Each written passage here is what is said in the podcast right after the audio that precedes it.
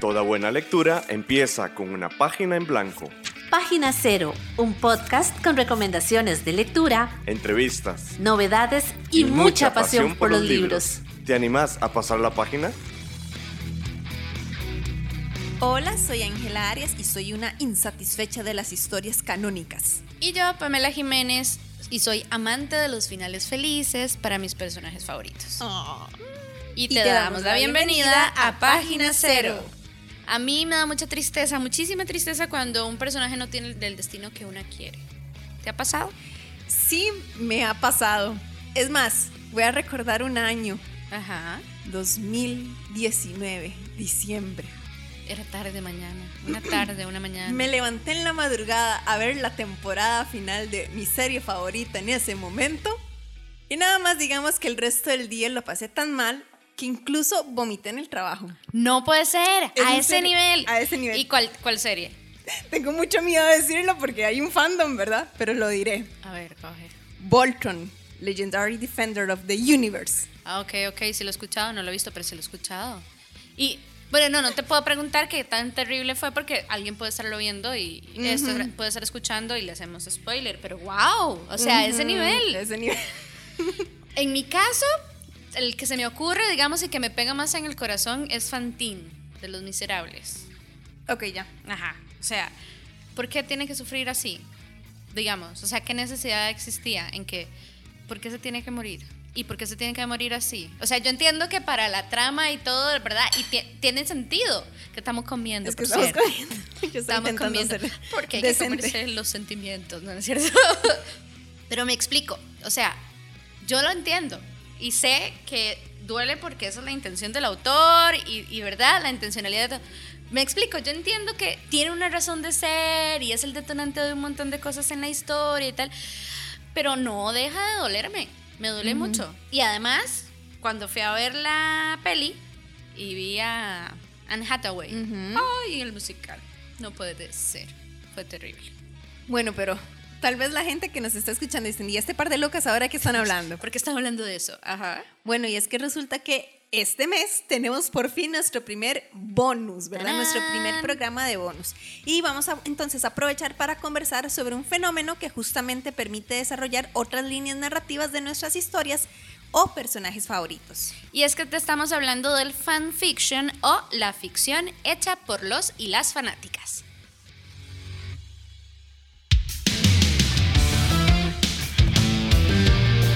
En meses especiales te tenemos un regalito. Te damos la bienvenida al bonus extra. Star Trek o Viaje a las Estrellas es un fenómeno de la cultura pop estadounidense. En esta serie se conocen las aventuras de una misión espacial que busca explorar mundos desconocidos y nuevas civilizaciones. Suave, suave, pero ¿qué relación tiene Star Trek con el género de fanfiction? Pues para contestarte esta pregunta, tenemos que contarte primero qué son los fanzines. Viaje a las estrellas, la nueva generación. En la década de los 60 se utiliza el término de fanzines para aquellas revistas creadas por y para las personas fanáticas de una producción. Desde ese momento se han creado incontables tipos de fanzines. Por ejemplo, pueden ser sobre cómics sobre videojuegos o ciencia ficción. Y es en estos espacios generados por los y las fans que se da espacio para que las personas seguidoras de producciones como Star Trek exploren otras posibilidades dentro de sus historias favoritas. Y justamente el capitán Kirk y Spock fueron los personajes utilizados por los fans para desarrollar otras aventuras que van desde cambios en su orientación sexual hasta explorar nuevos mundos. Su mente no está en el juego, capitán. Jaque. ¿El Antares? Una nave se pierde con 20 hombres a bordo. Sin ninguna razón. Es evidente que el capitán Rama no esperaba dificultades. Esta participación de los y las fans en las historias también traen consigo discusiones en el mundo literario, que van desde los derechos de autor hasta el poder de los fanfiction, porque permiten que las personas pasen de lectores a escritores. Escuchás Página Cero, una producción sociocultural y educativa sin ánimos de lucro. Todo el material empleado, como música, libros, extractos de audios y demás, se utiliza con propósitos de comentario, crítica, educación e investigación. ¿Está rico el, el arrolladito? Está muy rico el arrolladito. bueno, pues resulta que para el programa de hoy yo me puse, como siempre, a investigar. Y me encontré algo súper interesante, un artículo que hizo una chavala, muy profesional ella, muy especialista en estos temas, y hablaba de algo muy cool, que es el rol social que tuvieron los fanfic en la historia y cómo se puede considerar hasta que es todo un género nuevo. Entonces, ella hablaba que básicamente habían tres principales características de los fanfic. Uno era los roles del fanfiction a nivel social en cuanto a formar identidad de las personas, también generar pertenencia a un grupo y... Fandom. Exacto. Y también, y esto es, lo que me llama mucho la atención, sobre todo por el tema que vinimos desarrollando en el mes, en el último tema de mes, y es que es un medio de expresión para explorar y presentar temas que digamos que en el status quo no se hablaban o no se desarrollaban. Y justamente como escuchamos en la cápsula de arriba, fue con Star Trek que inició todo esto un poco, o fue una de las historias más emblemáticas porque empezaron a generar historias amorosas, homosexuales entre los personajes, ¿cierto? Cierto. Entonces, es muy cool cómo llegó a ser un espacio para la gente para comunicarse y apropiarse de las historias. Y mira, y yo me reí con eso que vos estás diciendo porque es que al día de hoy sobrevive esa no sé si interpretación o, ¿verdad? Que hacen las personas del contenido original, ¿verdad? Del, del canon, continúa el día de hoy. Claro. Es súper loco. Y yo creo que tienen que ver con este proceso de revolución que hubo con el Internet y tal, de que nos volvieron a los lectores o nos dieron a los lectores un espacio como no solo para discutir las historias, sino para explorar otros mundos posibles, pues. Entonces, eso me llamó mucho la atención y sobre todo una chica hablaba de lo importante que fue para la comunidad LGBTQ. LGBTIQ. LGBTIQ plus. LGBTIQ plus. LGBTIQ plus. Ya lo logré. Sí, para visualizarse y presentar otros escenarios de sus personajes favoritos y que tal vez no por la manera en la que era construida la literatura en su momento, o los productos, ¿verdad?, cinematográficos o de series, no permitían ser tan explícitos con esas otras líneas o esas otras ideas, digamos, de, de los roles, de las historias. Pero es gracioso porque esto en realidad tiene muchísimo tiempo de estar sucediendo. Uh. Mucho tiempo. Bueno, vamos a ver si, si nuestras informaciones andan parecidas. A ver. El fanfiction es una obra derivada ¿verdad? ¿Desde cuándo tenemos obras derivadas? Es que eso es todo un tema. Creo que el, tema se empieza a complicar un poco más si empezamos a hablar sobre derechos de autor y todo esto, ¿verdad? Por eso es que ahora es tan complejo. Y de hecho, Mariana Enríquez, que es una escritora, ¿qué es? Eh, no me acuerdo. Es latina. Suena latina. Ajá. Pero no me acuerdo si era. Bueno, Mariana Enríquez es buenísima. Que por cierto lean nuestra parte de noche. Maravilloso. Pero bueno, Mariana Enríquez tiene un artículo en donde habla sobre esas dos caras del fanfiction. Creo que es Argentina.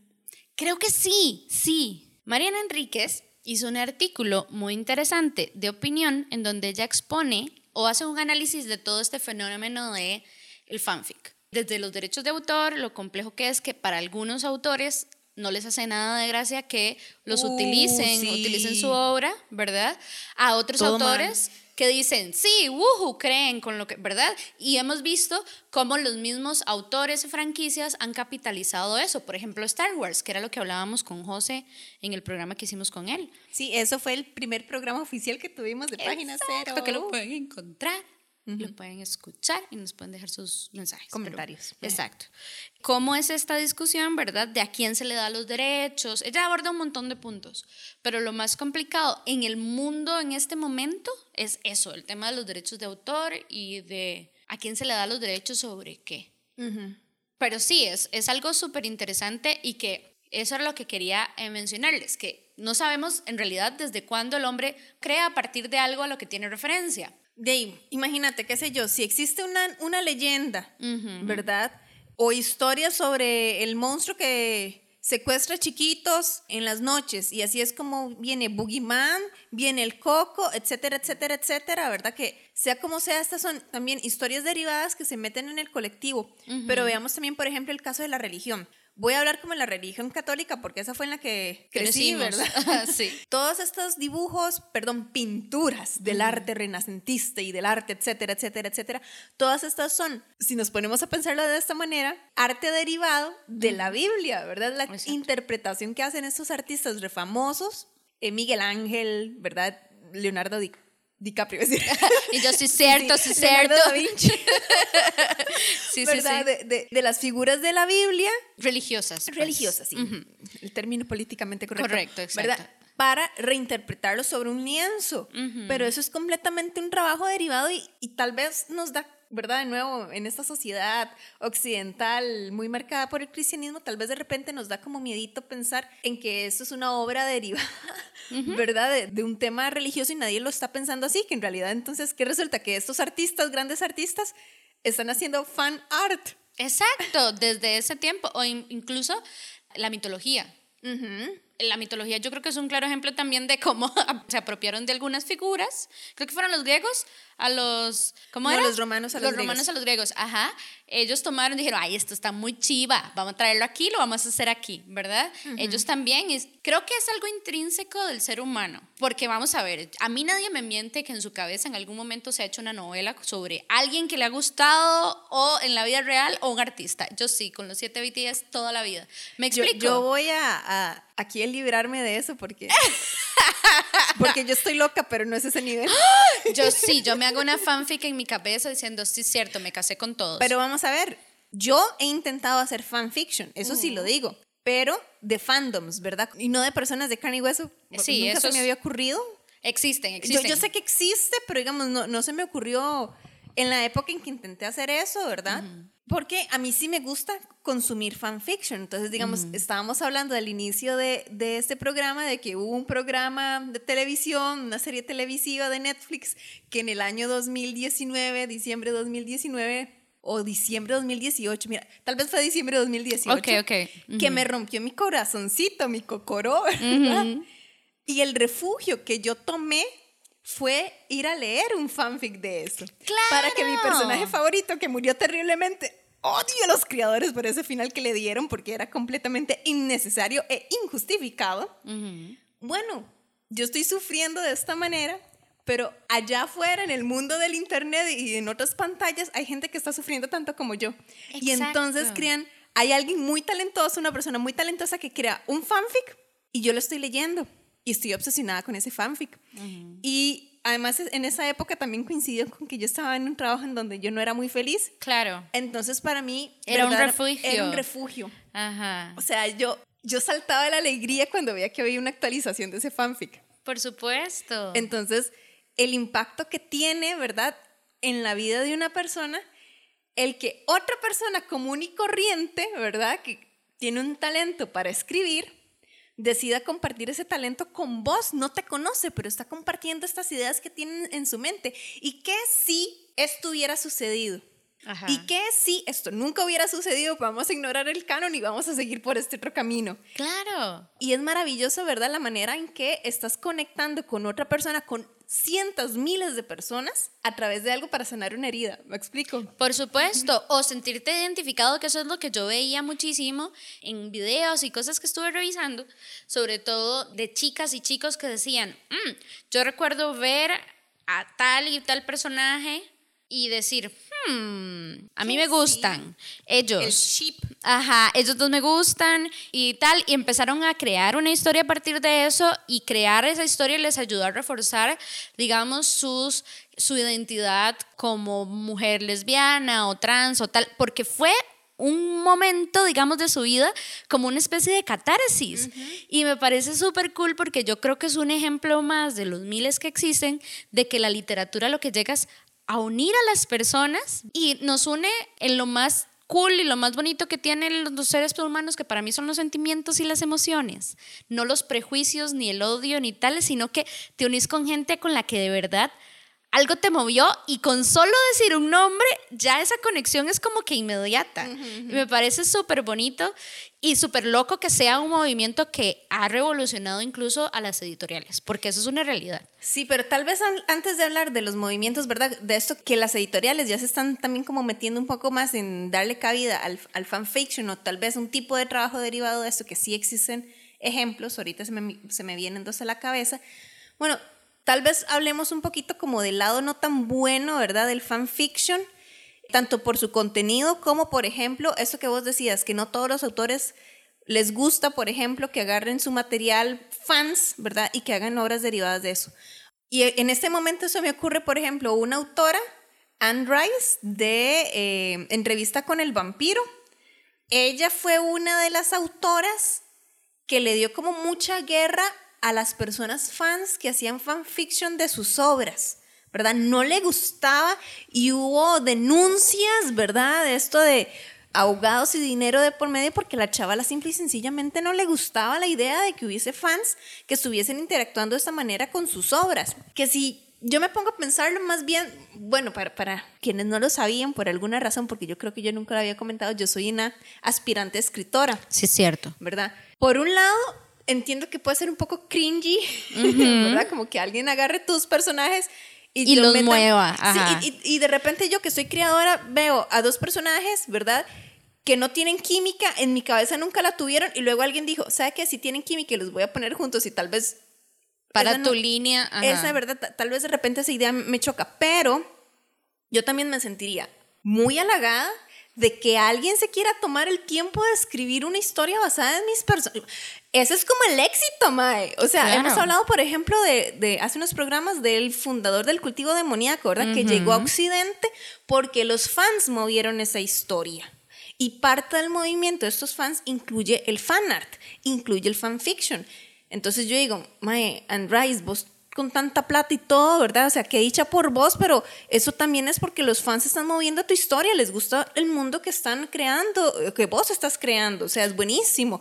Creo también que otro autor que tenía problema con esto, aunque no sé si sea tanto por derechos de autor o algo ahí, cualquier cosa, los escuchas me corrigen, ¿verdad? Era, mm, si escuchan por ahí es que ya llegó Cami. No, Catri. Catri. Cami, Cami es mi hija. Sí, Catri es mi perrita. a mí también se me enredan. Perdón, bebé. bueno, está hablando de otro autor. Se llama George R. R. Martin, autor de la saga de canción de Hielo y Fuego. Él, digamos, decía como que no le parece bien que las, las personas que son aspirantes a escritores empiecen con fanfiction, digamos. Dice que empiecen con sus propios universos, ¿verdad? Que no agarren el universo de alguien más. Y sin embargo hay mucha gente que hace fanfiction y que también añora ser escritor, ¿verdad? Y que, sea como sea, digamos, es como, como la cancha de inicio, ¿verdad? Y todo se vale, es un camino válido. Justo, y de hecho hay muchísimas personas que empezaron publicando en redes, ¿verdad? Y que ahora son publicados, ¿verdad? Que de hecho ese es el tema que queríamos ah, hablar como un poquito más desde una parte crítica de, de este movimiento y de todo lo que trae, pero antes vamos a ir a un pequeño break y ya regresamos. Página Cero es una producción gratuita para amantes de los libros. Pero para mantener el podcast necesitamos una ayudita. Por eso te agradecemos que escuches esta pausa publicitaria. Ya casi volvemos con más lecturas. No solo de libros vive el lector. Ni la lectora. Si te gusta Página Cero, por favor considera apoyarnos con tu patrocinio en Patreon. Así tendrás acceso temprano a episodios especiales del podcast y a contenido exclusivo para mecenas. Al mismo tiempo, nos ayudas a mantener este proyecto con vida. Encontrá más información en nuestro sitio web pg0.com o visitar directamente el sitio www.patreon.com barra inclinada pg0. Es hora de pasar la página cero. Bueno, les cuento que mi perrita acaba de regresar de caminar, entonces escucha un glock, glock, glock, glock, Es ella. Las patillas ahí, las a veces entra muy emocionada y sí. choca contra nosotras. Exacto, como diciendo ya llegué. En este momento queremos empezar a hablar ya un poquito desde una perspectiva crítica sobre el fanfiction. Empecemos con esta parte de los derechos de autor que estábamos hablando antes. a mí me parece muy interesante porque he escuchado a diferentes autores y autoras que tienen una posición o sea, totalmente distinta. no son, no, esa es mi obra, me costó años construirla, ¿verdad? De investigación, horas de trabajo. No aprecian esa reinterpretación de sus historias y tal. Y existen otros y otras que dicen, no, es que yo la obra la hice para la gente. O sea, en el momento en el que se publicó, decidí compartirla, dejó de ser mía para ser de la gente. Del colectivo. Exacto. Y ahí yo creo que es donde, como decías vos, con el ejemplo que vos nos decías, tenemos la posibilidad de conocer otros mundos y otras historias por los fandoms que se encargan de, de viralizar todo el contenido. Y ahora eso, más redes sociales, es impresionante lo que se logra. Yo entiendo, por ejemplo, digamos que una persona autora diga, es que sí, me costó mucho hacer este universo para que alguien más vaya a monetizar con esto. Y ahí es en donde yo siento que está el truco, ¿verdad? Porque yo no pagaría, por más bueno que sea la persona que lo está escribiendo, yo no pagaría por leer un fanfic. Porque es un trabajo derivado que en efecto viene de la imaginación de una persona autora. o de una persona productora, o de una persona guionista, etcétera, etcétera, etcétera. Es un trabajo derivado. Y el trabajo derivado como tal, si yo sí bien creo que tiene todo el derecho del mundo en ser compartido públicamente y que todo el mundo tenga acceso a ese trabajo derivado y que tenga además la posibilidad de hacer trabajo derivado, yo no creo, ¿verdad? Este es a título personal, Ángela Arias, no me echen una boca encima. yo no creo que alguien tenga derecho de lucrar sobre la propiedad creativa de otra persona. A no ser de que lleguen a un acuerdo, digamos, podría también. Ser que es, digamos, el caso que ocurrió con Star Wars, ¿verdad? Claro. franquicia, ¿verdad? Pero ahí ya hay todo un acuerdo, ahí ya hay contratos, ahí ya hay abogados de por medio, y money, money, ¿verdad? Pero, digamos, hay varios sitios en internet para hacer este, lectura de fanfics o para subir nuestros propios fanfics Madre, pero no deberías pagar por eso, ¿verdad? Para subir tu propio fanfic ni para leerlo.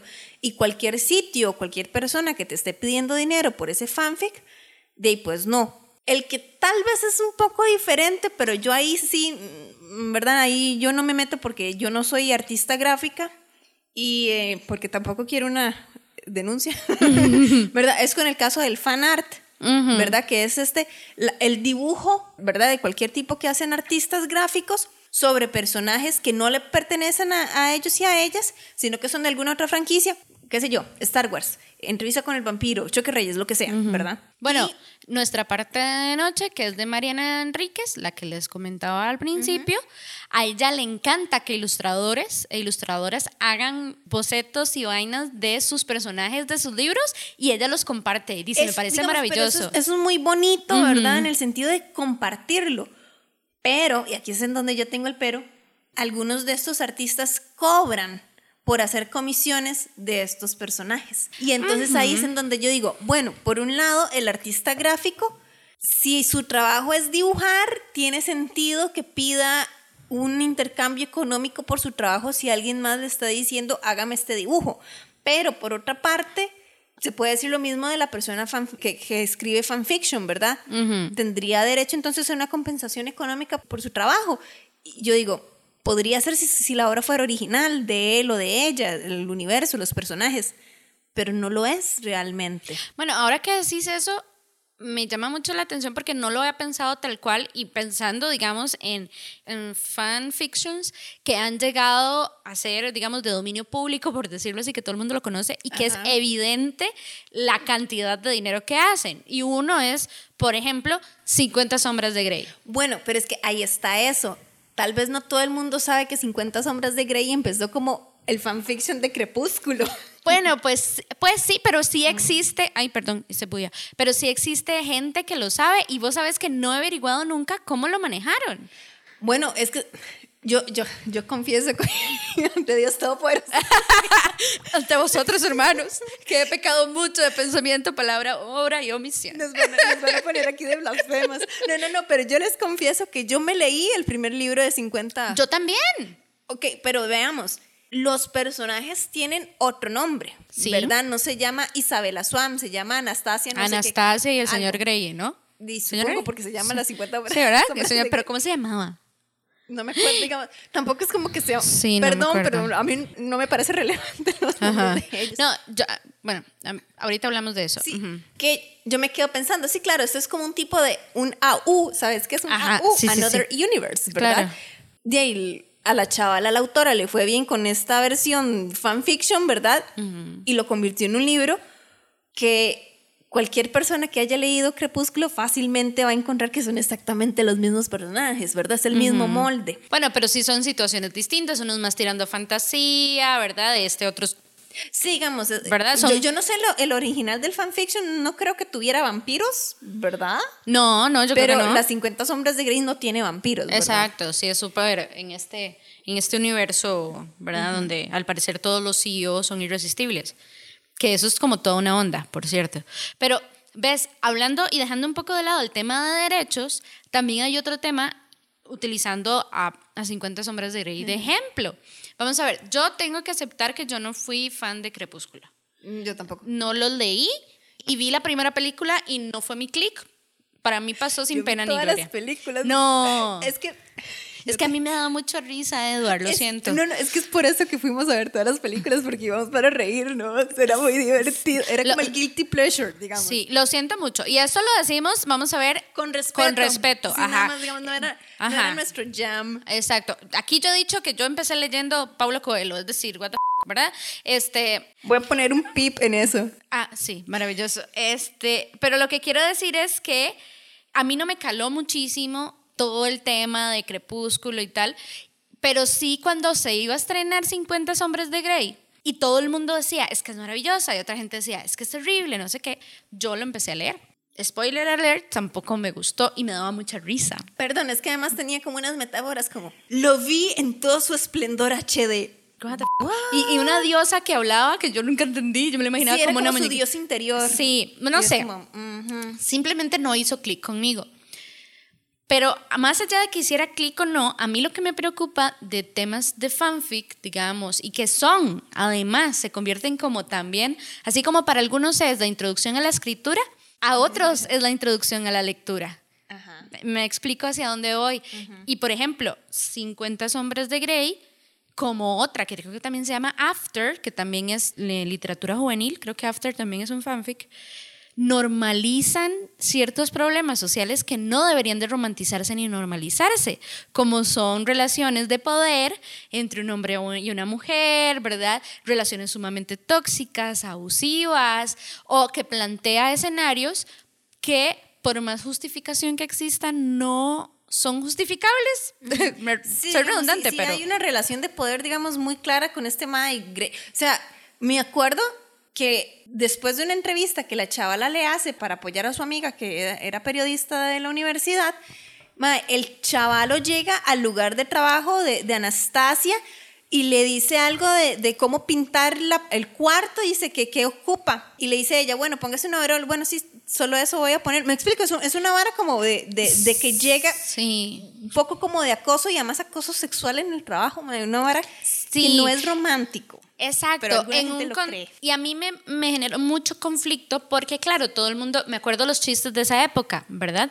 Diciendo como, ah, claro, porque es guapo, porque si no fuera guapo, no sé qué, no sé cuánto, ¿verdad? Y pone mucho en entredicho el tema del consentimiento y todo esto. Y a mí eso no me gusta.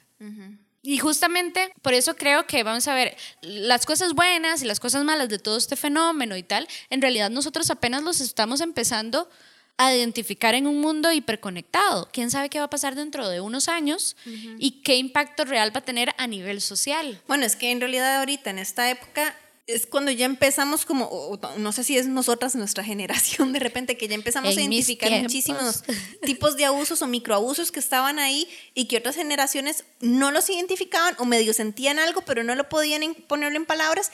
Y ahora nuestra generación gracias a todos nuestros antecesores, académicos bastantes además, que lo han logrado poner en palabras, entonces nosotros tal vez estamos un poco más pellizcadas con eso. Pero sí, digamos, en este momento yo, Ángela Ares, del año 2022, puedo reconocer como ese tipo de acciones abusivas de parte de este mae Gray, que no reconocí en el momento como tales cuando lo leí, que nada más me chocaron y yo decía... Mm, claro. Es creepy, pero no sé por qué. Exacto.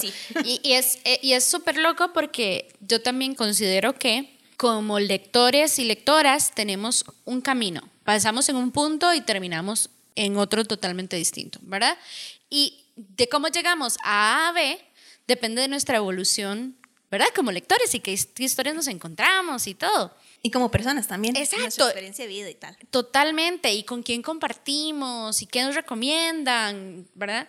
Y a mí sí me pone a pensar muchísimo que algunas personas sí han logrado decir, uy, esto me gustaba, pero red flag, o sea, esto en mi vida real, no. No, y, está mal y puedo identificarlo y tal, pero de alguna u otra forma eso es una especie de privilegio que no todo el mundo sabe identificar. Entonces me da como susto que el producto de lectura que alguien continúe escribiendo no es el producto per se, me explico, no es que eso está malo y verdad y hay que censurar lo que sea, no, sino esa orientación a la persona lectora de saber identificar esas cosas. No sé si me explico. Sí, bueno, y que de hecho por eso em, hay sitios como... Voy, voy, a consultarle ahorita a Google, denme un segundo. Claro que sí. Five minutes later. Pim, volvimos. Volvimos, sí. Hay un sitio web que se llama Archive of Our Own. Espero haberlo pronunciado bien porque... Bueno, pero eh, mejor conocido como AO3, que es un sitio web que es para subir y leer fanfics. Y además tienen todo un equipo de abogados, todos son voluntarios, ¿verdad? Que están ahí para asegurarse de que no haya ningún problema legal con el trabajo derivado. Esto es que, por ejemplo, que la persona autora no vaya a poner enlaces a sitios web, por ejemplo, que de repente puede hacer phishing o que de repente puede mandar eh, de un trabajo derivado al sitio web de esta persona para que además compre otras cosas, ¿verdad? Entonces que de alguna manera está ganando como dinero, dinero de manera indirecta, pero a través de este trabajo derivado, ¿verdad? Es, es, una manera como que ellos tienen de uno proteger el sitio web para que más gente pueda seguir publicando y eh, también para proteger a las personas que están leyendo, ¿verdad? Entonces, que tengan acceso a eso. Parte también de las estrategias que estas personas siguen para mantener este sitio web es poner etiquetas. Entonces, por ejemplo, el tipo de relación que te vas a encontrar, que si hay abuso sexual, de que si hay violencia, ¿verdad? Como todo este tipo como de alertas para que la gente pueda filtrar el tipo de historia, el tipo de contenido que van a leer. Pero ves, ahí te tengo que contar algo. Y eso fue una experiencia personal porque, como les decía, yo fanfic, el primero que leí relacionado fue 50 sombras de Grey porque todo el mundo hablaba de eso. Pero ¿y vos sabías que era un fanfic cuando empezaste? Eh, sí, sabía que era ah, un fanfic y sabía como el contexto y tal. Y yo dije, uy, yo nunca había como explorado esto y tal. Ahora, como ustedes saben, estoy enamorada de siete coreanos desconocidos, no saben de mi existencia, pero yo los idolatro. Maravillosos, guapos, preciosos y talentosos todos. BTS, por si acaso alguien no lo había pillado. Sí, exacto. Y me metí en grupos que amo el fandom, o sea, yo las amo con todo mi corazón, son súper divertidas y súper hermosas y todo. Y para gustos colores, ¿verdad? Mandaron un fanfic yo lo empecé a leer, vi unas etiquetas y yo dije, y como que venía un trigger warning, pero al final eh, la chavala dice, pero no es demasiado... Explícito. Sí, como no genera demasiado conflicto, todo bien. Y yo dije, ok, voy a confiar en usted. y empecé a leer, what the f o sea, me encontré algo que yo no estaba, digamos, era muy turbio y muy, no es definitivamente el tipo de, de literatura que me gusta consumir y para mí saber que eso estaba inspirado en personas de carne y hueso me generó mucho conflicto y yo dije, wow, ¿qué se sentirá que a una le escriban? No un fanfic, porque yo estoy abierta a que me escriban fanfics con mis crushes, no hay ningún problema, pero no de este tipo. Me explico. Y ahí es donde viene también la, la sexualización heavy, o sea, yo, porque vamos a ver, el sexo es necesario y, las personas, algunas lo necesitan para vivir, es una necesidad, porque hay otras que no. Por lo tanto, yo sí creo que va a ser un tema que se va a abordar desde cualquier perspectiva. Pero eso, o sea, lo que yo me encontré ahí no era algo es que no tengo. No tiene palabras. No tengo palabras. Para que ella pone. Sí, o sea, no tengo palabras. Tengo palabras para escribir esa expresión. Exacto, y yo, y yo me asusté mucho cuando lo leí. O sea, yo decía, pero ¿qué son estas cosas? No puede ser, ¿verdad?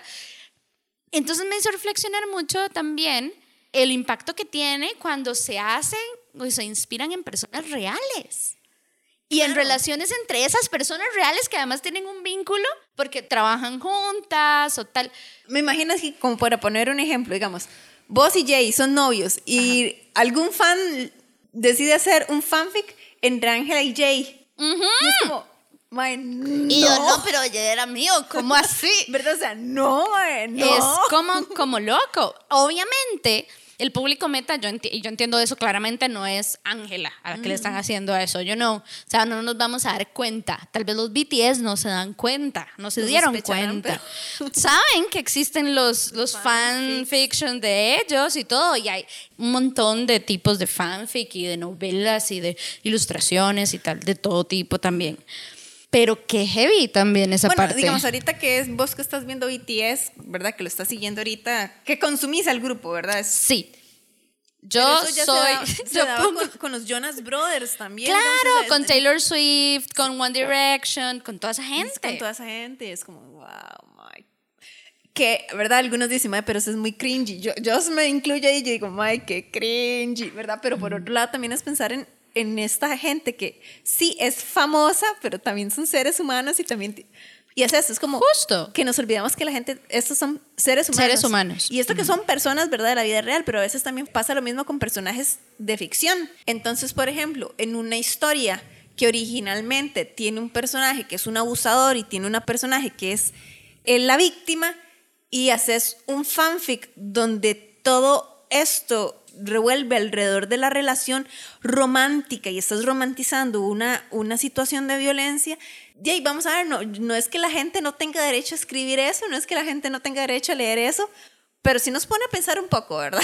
Sí, y, y el hecho de saber que hay gente que, de nuevo, normaliza esas Ajá. situaciones, ¿verdad? Entonces ahí es cuando yo por más que lo intente no puedo desligarme de, de la perspectiva de producir con sentido de responsabilidad. Ajá. ¿Verdad? Ante la gente. Pero vamos a ver, yo nunca he intentado hacer un fanfic, aunque ustedes no lo crean. Aunque debería escribir todas las historias. No, no es cierto. Una parte de mí está así como viendo a Pamela y yo, dentro de mí debería ser, nunca lo hagas. no lo hagas, por favor.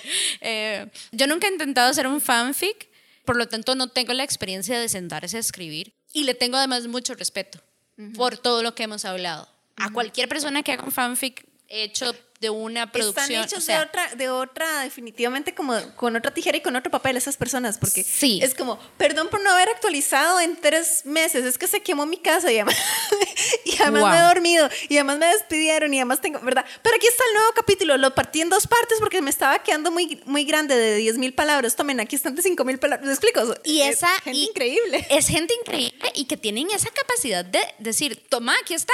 Sí, sí. Tómalo. O sea, y, y- Por y- favor, coméntenme si pueden, déjenme les un gustó. corazoncito, un cubo.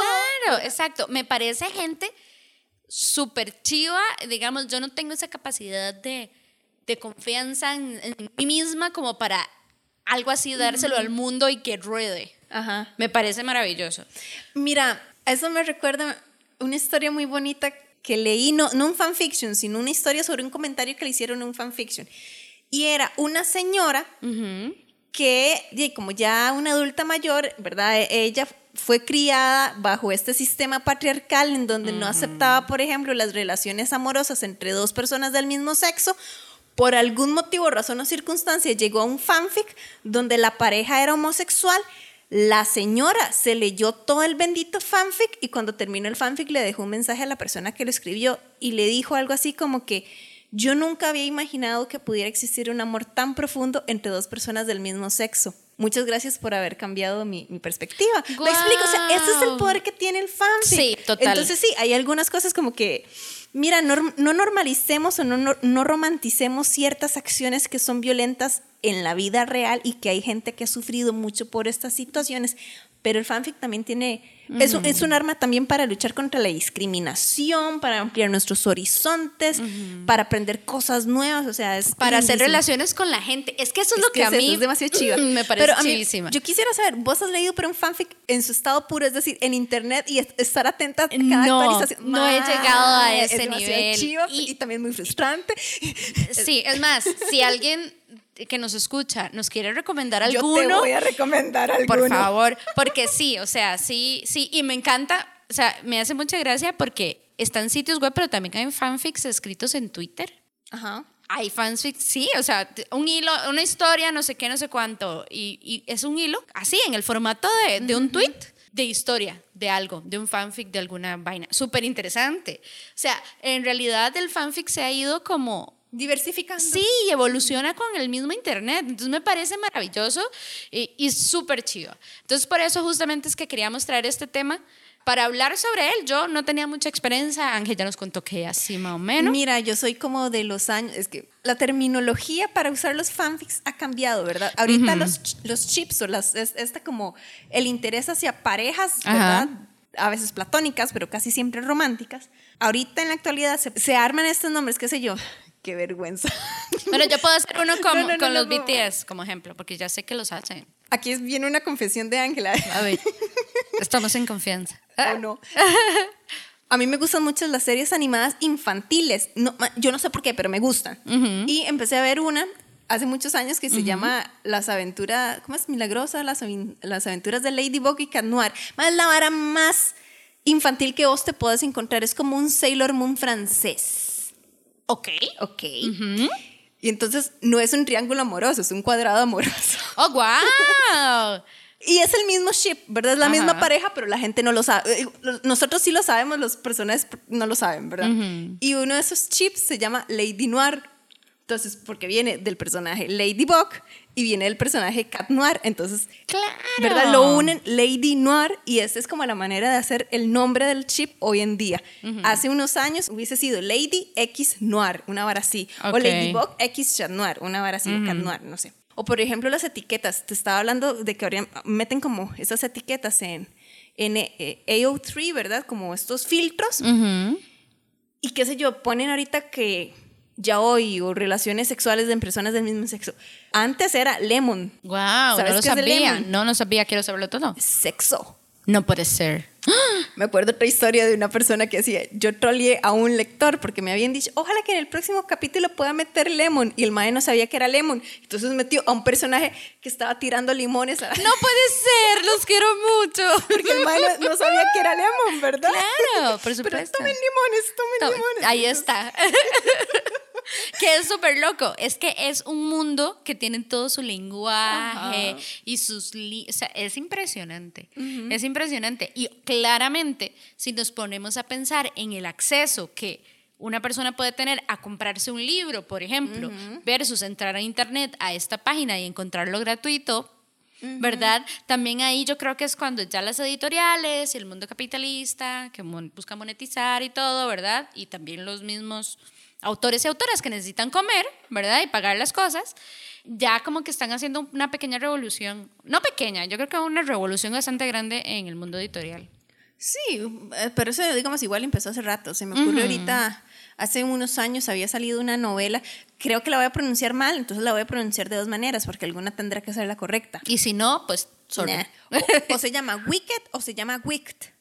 Ay, sí, este, Ese es este, de la que tiene un musical tiene un musical. Esa, está basada en la historia del, del increíble mago de Oz. y obviamente no es del autor original porque se me hace mucho rato murió, ¿verdad? Pero, o sea, como sea, es un fanfic, es una obra derivada que llegó a ser publicada. Claro. Y de ahí sí, no es un mundo súper loco. Si quieren que abordemos algún tema, algún fanfic en especial, algún fanfic en especial y tal, avísennos y nosotros con mucho gusto lo hacemos. Y yo creo que ya nos, nos despedimos, ¿verdad? Casi, casi tenemos las recomendaciones del fin de semana. Sí, es cierto. Llegó el fin de semana y querés descansar.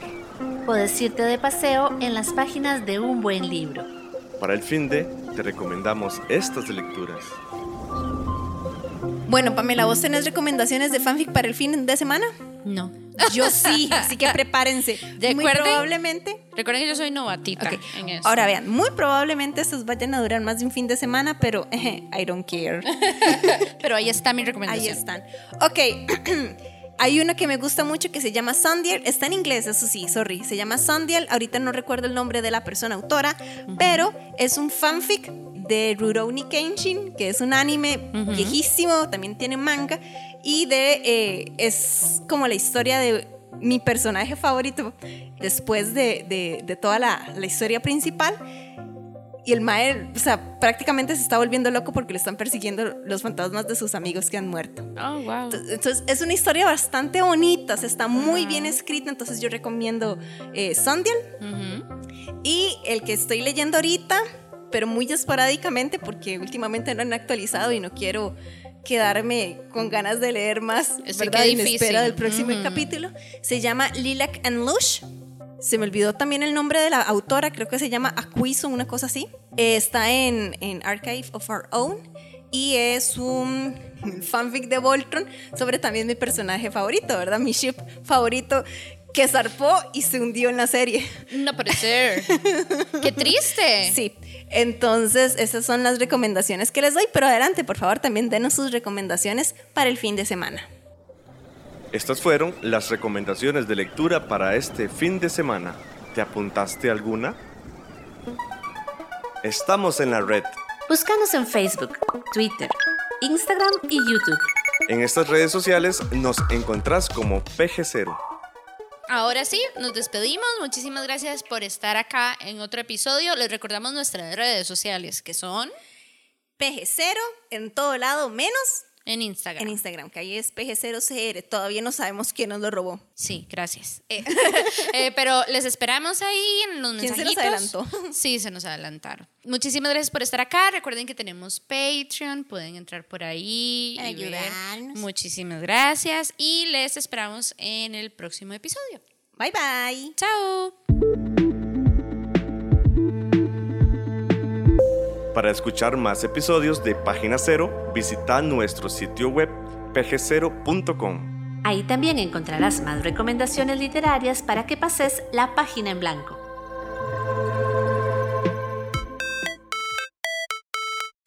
En esta producción participaron Sadie Salas, Manuel Zumbado, Carol Ríos Cortés y Esteban Zúñiga. En locución, Jason Zanabria. Como técnico de grabación, Página Cero es una producción de Pamela Jiménez y Ángela Arias. Página Cero es una producción sociocultural y educativa sin ánimos de lucro. Para más recomendaciones literarias, visita nuestro sitio web pg0.com. Para cualquier consulta o sugerencia, escribinos al correo electrónico pg0.gmail.com. Y si te gusta este podcast, por favor considera apoyarnos con tu mecenazgo en www.patreon.com barra inclinada pg0 y recibí adelantos y contenido exclusivo. Ahora sí, pasa la página en blanco e inicia la lectura. ¡Felices, letras!